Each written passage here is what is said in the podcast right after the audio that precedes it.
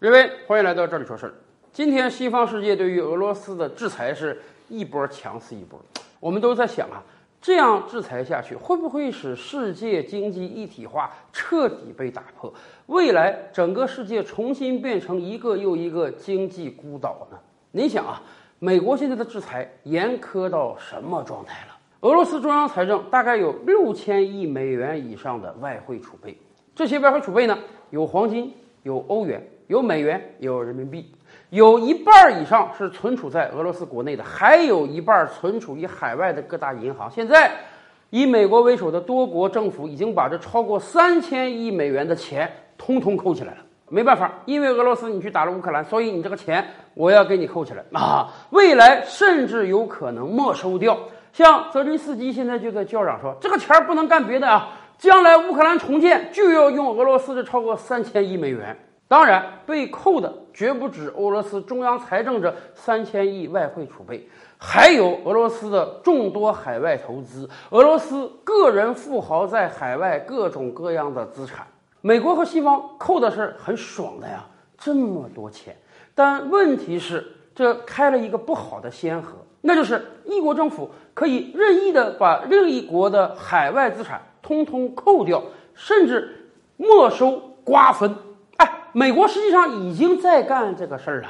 阿富汗政府当年大概有七十亿美元存在美国，现在美国从阿富汗撤军了，美国不承认现在的塔利班政府，干脆你这七十亿美元我给你冻结了。现在不光冻结啊，美国政府说我没收了，有三十亿美元我用来赔偿当年九幺幺的受害人家属，还有三十五亿美元呢，我拿出来做个基金啊，将来搞一些人道主义救援的活儿。可问题是，这个钱是你美国的吗？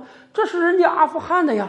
美国敢对阿富汗这样干，美国敢对俄罗斯这样干，那么美国以后就未尝不会对别的国家也这样干。反过来讲，当很多国家意识到了，哎，我存在海外的钱是不安全的时候，您想想那些国家会怎么干？那就尽量落袋为安吧。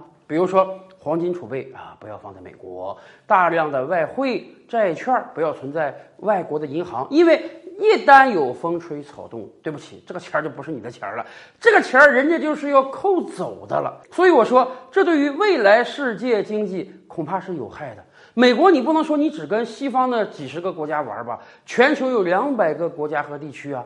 其他那些国家在计算自己海外资产的时候就要小心到，我千万别惹美国。有一天我惹了美国，我这个资产就拿不回来了。那反过来讲，美国如果主动找我事儿了怎么办？所以干脆我能撤回来的资产尽量撤回来。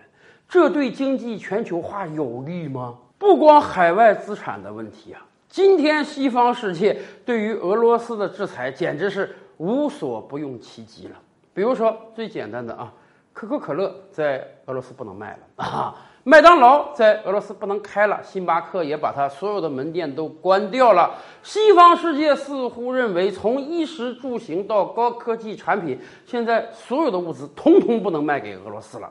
不光如此，俄罗斯的东西他们也不买，俄罗斯的天然气他们不要，俄罗斯的石油他们不要，俄罗斯的鱼子酱、俄罗斯的帝王蟹、俄罗斯的伏特加他们通通不要。是的，他们要在经济上和俄罗斯绝缘。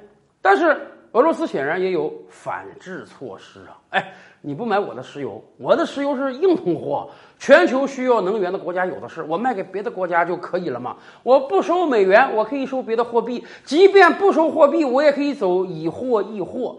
俄罗斯今天像一个土豪一样，我是矿主啊，我旁边就是矿，我随时随地挖来各种各样的能源、粮食，我还怕我卖不掉吗？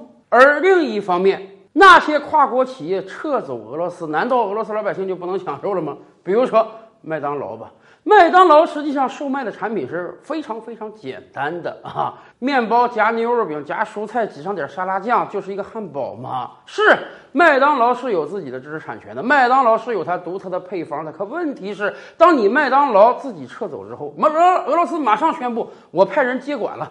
麦当劳在全俄所有的资产通通划归国有了，然后改个名字继续卖汉堡。人家俄罗斯人又不是不会做汉堡，现在麦当劳雇佣的人基本都是俄罗斯公民，使用的牛奶、面包、培根、牛肉，通通也都是俄罗斯生产的，只不过冠一个麦当劳的名字而已。每年你就可以赚走很多钱。现在好了，人家收归国有。麦当劳继续卖啊。即便有人说可口可乐和百事可乐卖不了了，没关系啊，难道就没有别的可乐产品吗？甚至咱们中国老百姓都说，非常可乐现在能不能抓住这个时机到俄罗斯去卖去？不光这样啊。长久以来，西方世界建立了各种各样的技术壁垒，很多产品是人家先研发出来的，然后呢，他们可以坐着收专利费。现在俄罗斯宣布了，既然你制裁我了嘛，既然咱们从经济上绝缘了嘛，那么干脆西方世界的所有专利费我们通通不认了，小到商标、人物形象，大到各种工业产品专利，通通不需要支付专利费了，愿意怎么用怎么用。没办法，俄罗斯这也是一种自救啊。这两天还传出来一个新闻啊，西方有很多飞机的融资租赁公司呢，跟俄罗斯说啊，我那个飞机你得还给我，这是怎么一回事呢？哎，很多航空公司业务发展非常快，让他们全款去买飞机呢，可能资金不是那么充足，因此世界航空业有这个融资租赁的习惯。有一些公司呢，人家花钱把飞机买下来，然后租给航空公司使用，自己收租金，这样呢一举两得。融资租赁公司有资金，融资租赁公司的资产可以保值增值，航空公司可以扩大运能，拥有非常多的飞机。到目前为止，西方世界有超过五百架飞机是租赁给俄罗斯的各大航空公司的。现在这不是要制裁吗？哎，这些融资租赁公司也说，咱们原来是签了合同的啊，三年五年，现在我撕毁合同了啊，因为你去打人家，所以我要制裁你。因此呢，我要求你限期把所有飞机通通还给我。如果俄罗斯的航空公司真把这些飞机都还了，那俄罗斯民航业就哈掉了。俄罗斯航空公司没有飞机，还如何运载乘客呢？更关键的是，这些西方融资租赁公司也要想一点啊。由于战争，现在俄罗斯和西方世界的航线通通停掉了，一架飞机都不能飞过去啊！咱别说不可能，即便俄罗斯的航空公司现在想把这个飞机还给你，你都运不出去。当然，反过来讲，这个合同期限还没到啊，你凭什么让我现在就还给你啊？因此，俄罗斯中央政府现在下令，各大航空公司，你不需要把这些飞机还给那些融资租赁公司，你踏踏实实的接着用。俄罗斯中央政府帮你保驾护航，说实话，这或多或少是个无奈之举。你先撕毁合同，我的飞机又用不出去，我本国老百姓又需要使用这些飞机，那么干脆我就做一点流氓所为吧，我就把这些飞机登记成我自己的了。谁让你们破坏合同在先？其实前两天还有一个异曲同工之事，什么呢？哎。俄罗斯在海外有很多借债啊，这些借债以往到期了，你都是要需要美元偿还或者发新债还旧债的。在现在这样一个状态下，一方面西方世界已经把俄罗斯的海外资产通通扣押了，另一方面你在发新债是不可能的了，没有一个银行能承接呀。所以俄罗斯面临一个无法偿还外债的窘境，怎么办？人家俄罗斯说了，没关系，我借的不是美元债吗？我现在拿卢布还。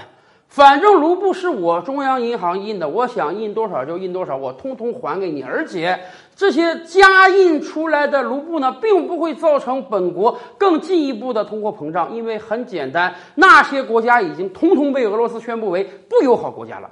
不友好国家的企业、个人，如果想和俄罗斯做生意的话，必须得到俄罗斯中央政府的批准。也就是说，我是欠你钱，欠的是美债，但由于你先不讲理在先，我干脆我就拿我白纸印出来的卢布还你这些债。然后呢，你拿着卢布到哪儿都不好用。你想跟我做生意没门儿，你是不友好国家的，我是不允许的。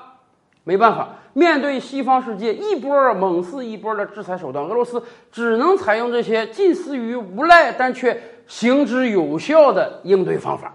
但是我们也清楚啊，这些方法也将带来很多的问题。比如说，你的飞机是不还给人家了，以后你再想搞融资租赁再买很难了。甚至现在波音、空客已经不给你提供零件了。有人说啊，未来俄罗斯这五百多架飞机缺个零件，你都换不上啊。怎么办？到时候只能两架并一架，三架并两架，从别的飞机身上拆零件，以维持其他飞机的运行啊！俄罗斯的航空业从长期看是个大麻烦。同样啊，你拿卢布还外债，以后你再想借外债也不可能了，融资也不可能了。但是反过来讲，俄罗斯的经验就等于给所有国家都提个醒，那就是以美国为首的西方世界真的有可能采取。各种各样的经济制裁手段，去压迫你、制裁你。那么，很多国家是不是需要做一些替代政策啊？率先做一些准备，以防止未来到来有可能到来的制裁呢？但是如果这样下去，是不是会进一步割裂全球经济的一体化呢？到时候真的有可能形成一个又一个经济孤岛吗？